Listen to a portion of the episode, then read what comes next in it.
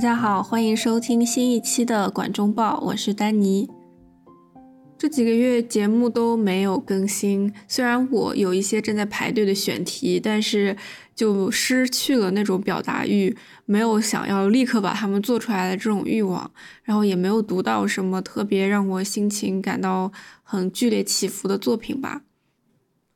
然后今天又拿出了我的麦克风来录录这期节目。主要是最近读了《大师与玛格丽特》这本书，嗯，很久违的感受到了一本有力量的作品给内心带来的那种震动，并且因为这本书其实还是蛮难懂的，虽然说如果停留在表面看，只看它的剧情来说的话，是很容易理解的，但是内里的层次它非常的丰富，所以我自己也有了很多很多的想法。在读的过程中，我其实很快的就意识到，如果只读这本书的剧情的话是不够的。它这个字里行间，它都吸引着我去调查或者去研究写作者本身的故事，或者说他这个时代的故事。那当时我其实已经读到了书的四分之三左右，其实就直奔着这个大结局而去了。这个结局也是这个书的高潮之一。然后我去读了一些讲解《大师与玛格丽特》这本书的文章，以及了解了作者布尔加科夫他本人的一些故事和他所处在的时代背景，就是呃三十年代的苏联在斯大林执政下的这样一个社会背景。了解了之后，我再去接着读剩下的那几章，直到结局，给我的感觉和我前面读那些，比如说比较奇幻的、魔幻的剧情。可以说是两个完全不同的体验，而且感觉很奇怪，就是那种，呃，你好像在透过一层什么再去读这个故事，给我留下的印象很深刻，然后感觉是独一无二的一种体验。那说了半天，这个《大师与玛格丽特》究竟是怎样的一本书呢？用一个最简单的，然后最剧透的方式来说的话，就是。呃，魔鬼、恶魔出现在了莫斯科，然后把这个莫斯科城搅得天翻地覆，并且最后帮助了两个凡人飞升。简单来说是这样子一个故事。然后它的作者是苏联的小说家和剧作家布尔加科夫。在读这本书的时候，为了能够更好的理解以及就是满足自己的好奇心，我去读了。豆瓣上面熊阿姨他们的一个公众号，这个公众号上面一共有十八篇很长的文章，逐章讲解《大师与玛格丽特》的一些典故啊、细节啊，还有各种各样的隐喻。然后我又去看了 YouTube 上面 TED Talk 那个机构做的一个视频，也是非常有帮助。它基本上是用动画的方式把这个故事情节又讲了一遍，然后。非常浅的点到了作者本身的一些事情。那我建议读过或者想要读《大师与玛格丽特》的朋友一定要去读熊阿姨公众号里面的十八篇文章。至于你是先读还是读完书然后再去读这些文章，我觉得会对你的体验造成不同程度上的影响，应该会改变整个体验。我在读这个书前半部分的时候，我觉得。它和我想象中的经典文学作品不同的就是，它基本上没有什么京剧值得让你来摘录下来。可以说，它完全都是在描写这个场景，描写人物，通过他们的对话，还有很多。对于这个空间里面物体的一些描写，推进这个剧情，然后一直在走剧情，基本上没有什么时间让你停下来讲一些那种让人深思的话，基本上是没有的。虽然说我没有读过很多的呃俄国文学，但是我之前读卡拉马佐夫兄弟和安娜卡列尼娜的时候，我就一直想要划线，想要摘录，我觉得啊说的好有道理，好好令人深思。然后在《大师与玛格丽特》里面就不存在这样的，他比较出名的那几句话，就是你网上一搜的话，就只有那几句是大家都公认的这个书里的名言。所以说，我觉得这个书的理解它是很个性化的，它完全取决于你想要停留在表面欣赏、享受这些光怪陆离的魔法，还有奇幻的剧情呢，还是真的沉入到现实中去想为什么作者他要写这样子的剧情，他写这个剧情是出于什么样的心情和想要表达什么。那接下来我就随便说说，呃，《大师与玛格丽特》给我留下印象深刻的地方。我自己觉得这本书非常的复杂，所以应该做不到很有条理的来讲这些感受，只能讲到哪里算哪里。首先，因为我很久之前就想要读这本书，然后一直放在我想读的列表里面。每次买书的时候，我都会在购物网站上面搜索这本书。每次看到的封面都不一样，因为我是在这个英文的网站上搜索，所以是英译版。然后它上面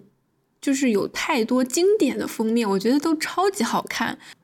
大多数的封面上都有一只非常凶狠的大黑猫。然后这个时候，其实大家都已经被剧透，知道这个书里面会有一只。会讲话的黑猫，所以我一直对这个还蛮好奇的。但是我又想，这个黑猫和大师或玛格丽特都感觉无关啊，到底是怎么一回事呢？那最后我读的这一本其实没什么封面，我读的是微信读书上面的中译本。这次终于下定决心要读，是因为我之前看了另外一本书，叫《小说药丸》，就那本书它是一个推荐书单形式的这样一本书。它主要是列出，比如说你得了什么病，你应该读什么书，它以这样的方式来推荐，我觉得还蛮有意思的。然后它里面有一篇文章就讲到了《大师与玛格丽特》，我其实已经想不起来他是因为什么病，所以推荐你读这本书。但我当时就觉得，哇，就连你也推荐了，那我真的不得不读了，所以我就去读了。可能读这种文学名著还是需要一定契机的。就像我之前读《卡拉马佐夫兄弟》，就是因为，呃，那个《那不勒斯四部曲》改编的电视剧《我的天才女友》，它的第一季里面，呃，安莱娜和尼诺他们两个在沙滩上面晒日光浴，我忘了是安莱娜还是。尼诺他们就在读那个《卡拉马佐夫兄弟》，当时有看到网上一篇文章，他就总结《我的天才女友》第一季里面主人公都在读什么书，然后里面他就有一张剧的截图，然后我看到了之后就想啊，我也要读，然后我就去读，然后一口气读完了。那话说回《大师与玛格丽特》，虽然大师和玛格丽特这两个是。看起来好像是这本书的主角，但他们其实是书的一半之后才出现的两个人物。在他们正式登场的前一章的结尾，他是其实是这样子转变到下一章了。他就是笔者，他突然跳出来说，还有其他的事情我们都不管了，我们应该要转入这个真实故事的第二部分了。读者，请随我来吧。我当时是很奇妙的一种感受，特别是他写到还有其他就是正在莫斯科发生的事情，我们都不管了。那么其实这本小说它经历了十二年的一个创作，布尔恰科夫他一开始只只是想写一个中短篇的讽刺小说，内容也就是书的前半部分，就是魔鬼现身莫斯科，大闹莫斯科。到后来他才有了大师和玛格丽特这两个角色，加上去之后。真正的把书名定为《大师与玛格丽特》，已经是他开始写作这本书九年之后了。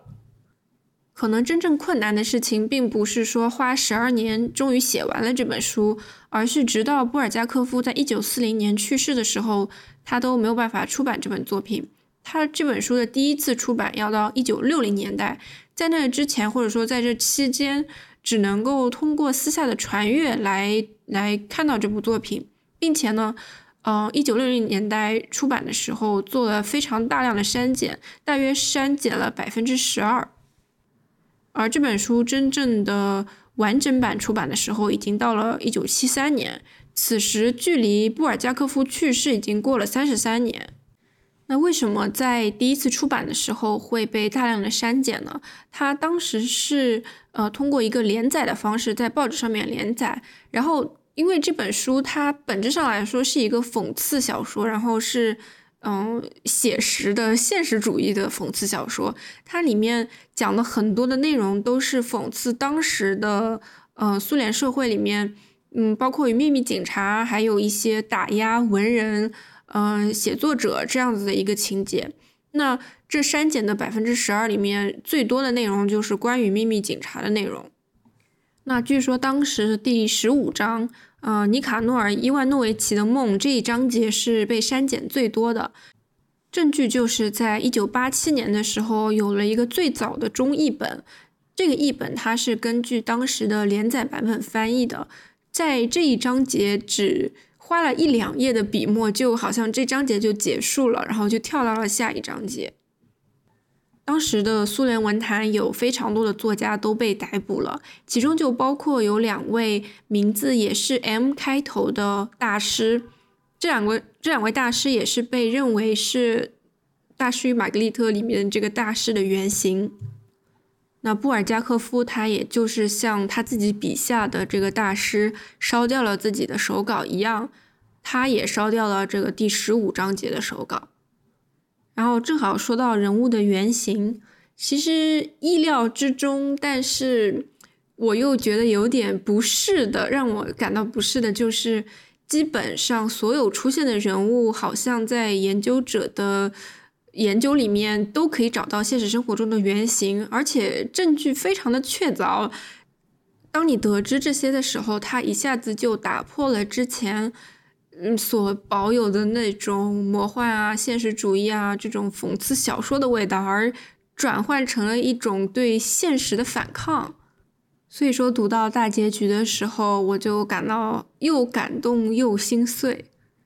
那还是讲讲其他人物的原型吧。首先，呃，恶魔，呃，就是魔法教授沃兰德的原型，大家比较普遍公认的就是这个歌德《浮士德》里面的恶魔梅菲斯特。然后大师的原型，大家也都说是《浮士德》里面的浮士德，但我觉得大师其实也就是布尔加科夫自己。然后玛格丽特，大家，呃，如果对应浮士德的话，大家觉得玛格丽特就是《浮士德》里面的玛格丽特是一样的。在这个小说里面，呃，小说里的大师他谈到浮士德的时候，他对别人说：“他说，抱歉，您甚至连歌德的《浮士德》都没听说过吗？”那么这个是不是就在暗示说，呃，布尔恰科夫是用《浮士德》里面的人物对应他小说里的人物呢？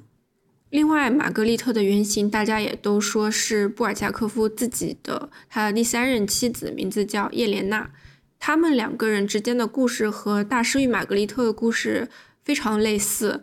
呃，现实生活中，叶莲娜和前夫离婚的第二天就和这个布尔加科夫结婚，然后他们一直都呃非常的相爱，并且呃虽然说不是一个直接的证据吧，就是叶莲娜她所写的一个日记里面，对于他们日常生活中呃参与的一些事情的描述，其实跟小说里面的某些特定的场景是非常重合的。比如说撒旦的晚会这样子的一个章节，算是书里面的一个高潮吧。它的描写其实和呃布尔恰科夫和叶莲娜在一九三五年他们参加了一个美国驻苏联大使馆举办的宴会，然后回来之后，叶莲娜她写的一个日记里面，她所描写的这个宴会的场景，包括建筑、室内装潢，还有他们呃用的这些餐具啊什么的。和最后小说呈现出来的，呃，撒旦的宴会是非常相似的。另外呢，这个小说里面有非常多的宗教隐喻，从发生在莫斯科这个时间线上来说也好，或者是呃耶路撒冷这条线里面耶稣和比拉多的故事也好，都充满了这个呃基督教里面的一些典故啊隐喻。但是读了一些解读的文章也好，还是我自己的感觉也好，我觉得布尔加科夫对于基督教来说，他是处于虔诚和挑衅之间这种反复横跳的感觉。因为我自己不太懂基督教，所以我不想要去误解或者误读这方面的内容。不过，嗯，布尔加科夫本人他是出生于一个基督教家庭。他的父亲就是神学院的教授，但是根据记载，他自己不是一个很严格意义上的信徒，就是他基本不怎么去教堂的那一种。但是当时的苏联社会，它是一个无神论为主的一个宣传的思想。然后布尔加科夫他是非常反对这种无神论的宣传方式的。我觉得，如果是一个比较了解或者说信基督教的人，他来读这本作品，应该会有更多不同层次的感受。如果说第一层是剧情，然后第二层是作者本人和当时的苏联社会，然后可能第三层又是这个宗教方面的。含义，这个小说是其实是像洋葱一样有非常非常多层。小说里面一个比较有意思的写作手法就是剧中剧，小说中的小说。在《大师与玛格丽特》这本小说里面，大师写了一本《本丢比拉多》这本小说，然后。它也就是双线并行的方式去讲这两个世界的故事，用的这个手法叫顶针或者说连珠。简单来说，就是前一章的结尾和后一章的开头是同一句话，但是是不同的人在不同的时空背景里面说的同一句话。这个顶针手法可以说是我非常喜欢的一种写作手法，虽然说。嗯，很简单，或者说有点老套，但是每一次在不同作品里面读到这样的章节的衔接，我就觉得非常的开心。那么再说回这个小说中的小说，那一共有两个世界，两个时间线，一个是莫斯科的世界，一个是大师的小说里面耶路撒冷的世界。那么。第一章和第二章，它其实先是在第一章这个莫斯科的世界里面辩论耶稣是否存在，然后紧接着在第二章这个小说中耶路撒冷的世界里面，直接就讲这个耶稣受难的整个故事，就非常的令人感到冲击。然后其实在这个熊阿姨的公众号这个文章里面，它有非常多的这种小的细节的隐喻。那我其实没有记下来全部吧。我觉得这个两个世界的这个对比里面，一个比较有意思的意象就是，呃，葵花籽油和玫瑰油，一个是被不小心洒到地上的廉价葵花籽油，另外一个是总督比拉多他讨厌的玫瑰油，就是一个是廉价，一个是高级，它其实可能。可能在说这个莫斯科的世界和耶路撒冷的世界是这样子一个对比。那么接下来讲讲几个重要的人物吧。那第一个就是主角恶魔沃兰德魔法教授。在书的可能中后半有一段写他们在家里，这个沃兰德和黑猫在下象棋的一个场景。我觉得。这个场景整体来说描写的都非常有意思。首先是这个黑猫，它在和沃兰德下象棋，然后他们这个棋盘是一个活的棋盘，就是每一个棋子的小人都是活的。就比如说你走一步，它就会真的去这个打仗的动作去打斗。然后他有写到这个呃王棋盘上的王，他跑走了，然后。这个士兵他就捡起了王的斗篷，然后盖在脸上，装作是这个王的样子。等到对方他要将军的时候，就发现棋盘上没有王，然后这个黑猫他就耍赖说：“呃，王都不在，你怎么将军呢？”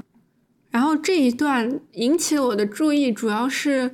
让我想到了战棋游戏，虽然说和这个小说完全没关系，是彻底跑题。就是我最近在玩一个游戏，叫做《皇家骑士团重生》，然后它其实是呃一个一九九二年的游戏的重制版，然后内容都基本上没有改动的这样子一个战棋游戏，也是基本上战棋游戏嘛，就是其实是活的这个小人打仗，然后是走棋格的这么一个游戏。不知道为什么我当我读到《大师玛格丽特》里面。他们下象棋的这一段，我立刻就想到了像战棋游戏。然后在熊阿姨公众号里面，他们说，啊，这个《活的棋盘》其实是在写一九三五年的时候，苏联有一场直播的象棋大战，就是让真人演员扮演这个象棋里面的角色，在棋盘上进行类似于打斗的直播。但是我在网上，呃，我没有找到相关的信息或者图片。另外这一章节里面还有一些呃比较好玩的东西，比如说那个活的地球仪。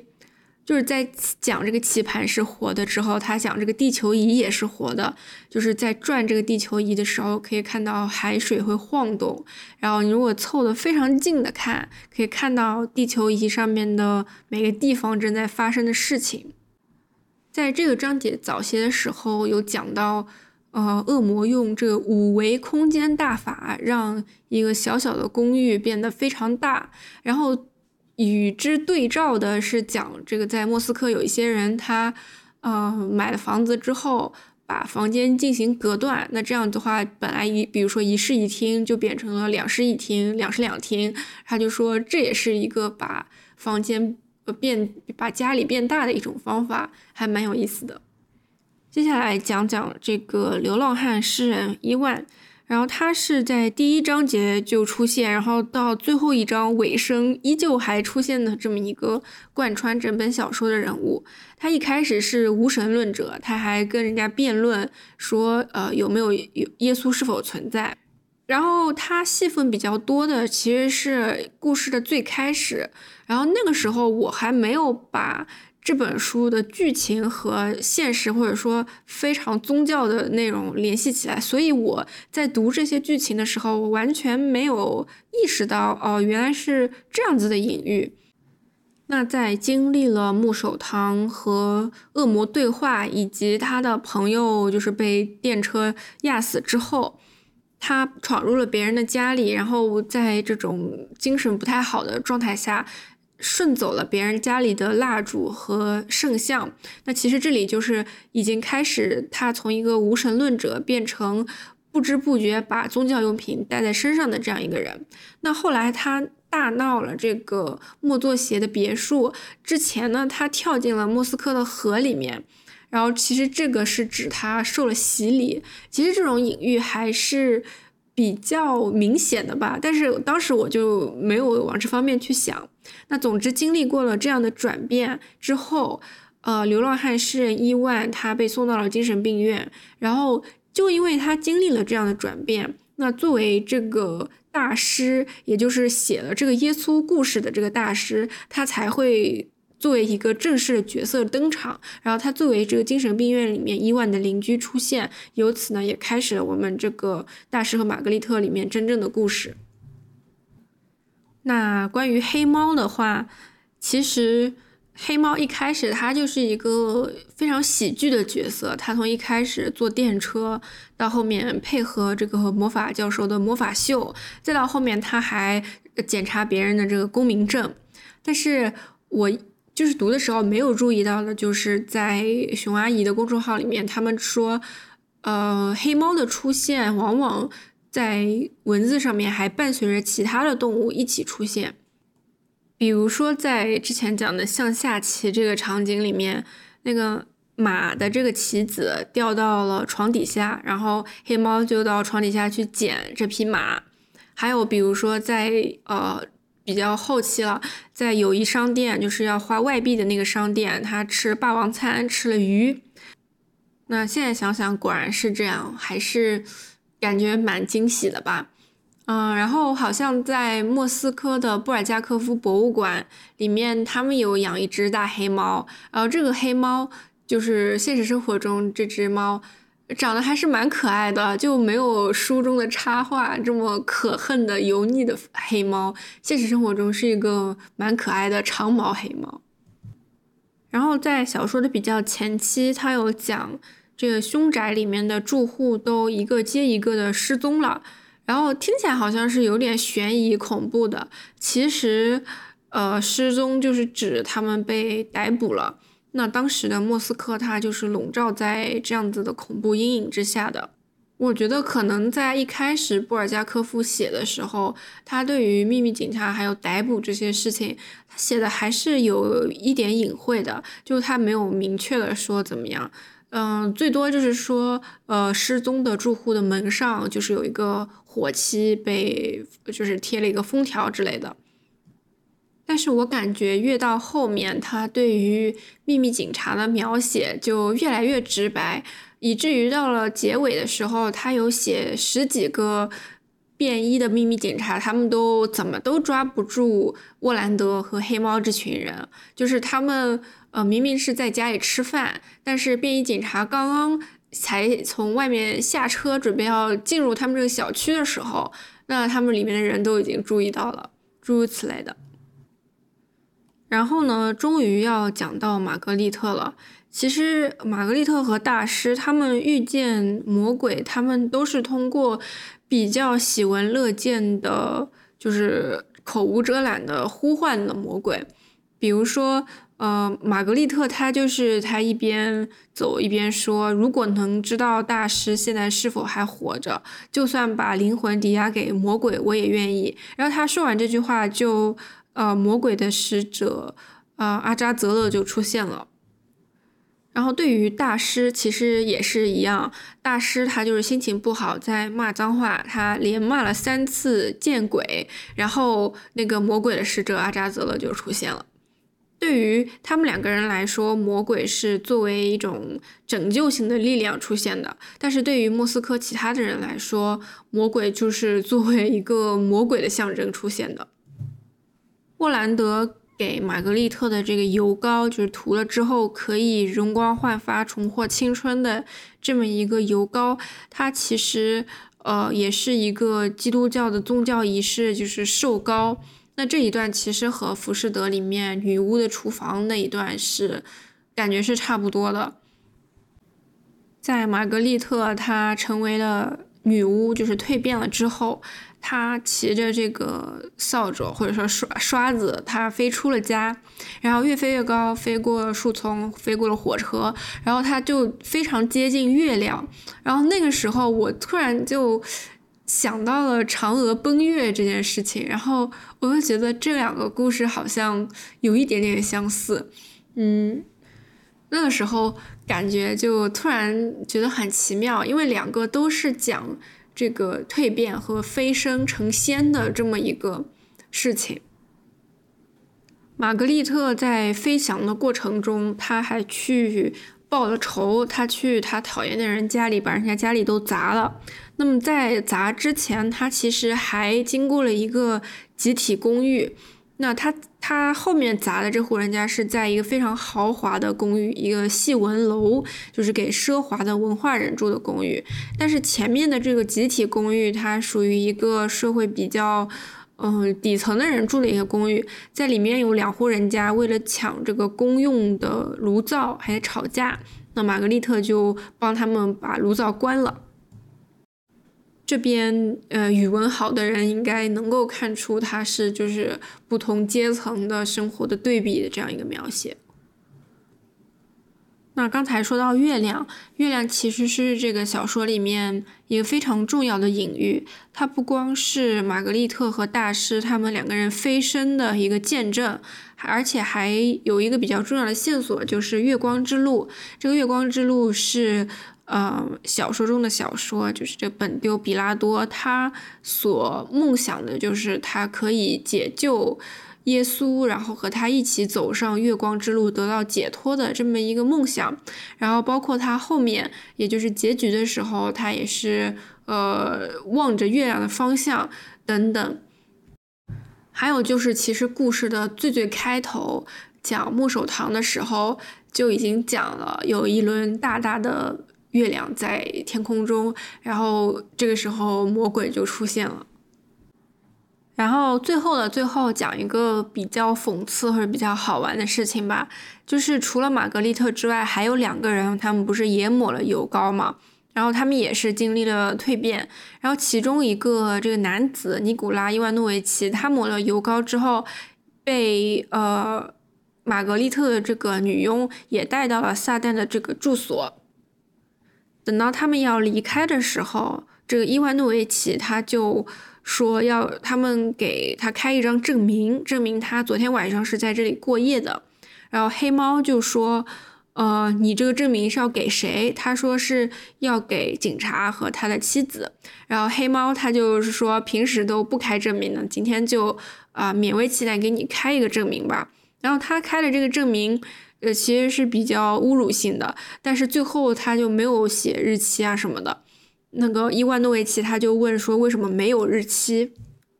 然后黑猫的回答说：“我开的证明是不写日期的，因为凡是带有日期的文件都会失效。”我觉得这个写的就是非常好，非常荒诞，但非常的好。其实，在一九三零年代的苏联社会，有一种对证件非常狂热的追求，嗯，可以说是证件是。比你人的这个生命，比你的存在都要重要的一件事情，它就是评判一切的标准。那要获得各种各样的证件或者说护照，呃，就要需要回答各种各样的问题，其中就包括，啊，是否有亲戚在国外，为什么他要出国等等，你是否藏有外汇？那某种意义上也是一种自我检举。正好讲到这里，差不多三十分钟是一个比较理想的播客的时长。然后我也非常高兴，我又继续做了播客，并且也把对于《大师与玛格丽特》这本书的一些想法都呃讲了出来。然后，嗯，也终于可以放下这一些，然后去读其他的书。啊，我觉得很开心。然后，如果有没有读过这本书的人，听到了这里的话呢，我觉得不需要担心你被剧透了很多，因为这本书非常的丰富，非常的复杂。我相信，就算我再去读一遍的话，我应该可以发现很多不同的事情。但是有一批新书正在路上，我之后就可以读新的书啦。那非常感谢收听到这里的各位。也非常欢迎大家留言讨论，也可以关注我的公众号，可以在节目的详情里面看到。那我们就下次再见吧，拜拜。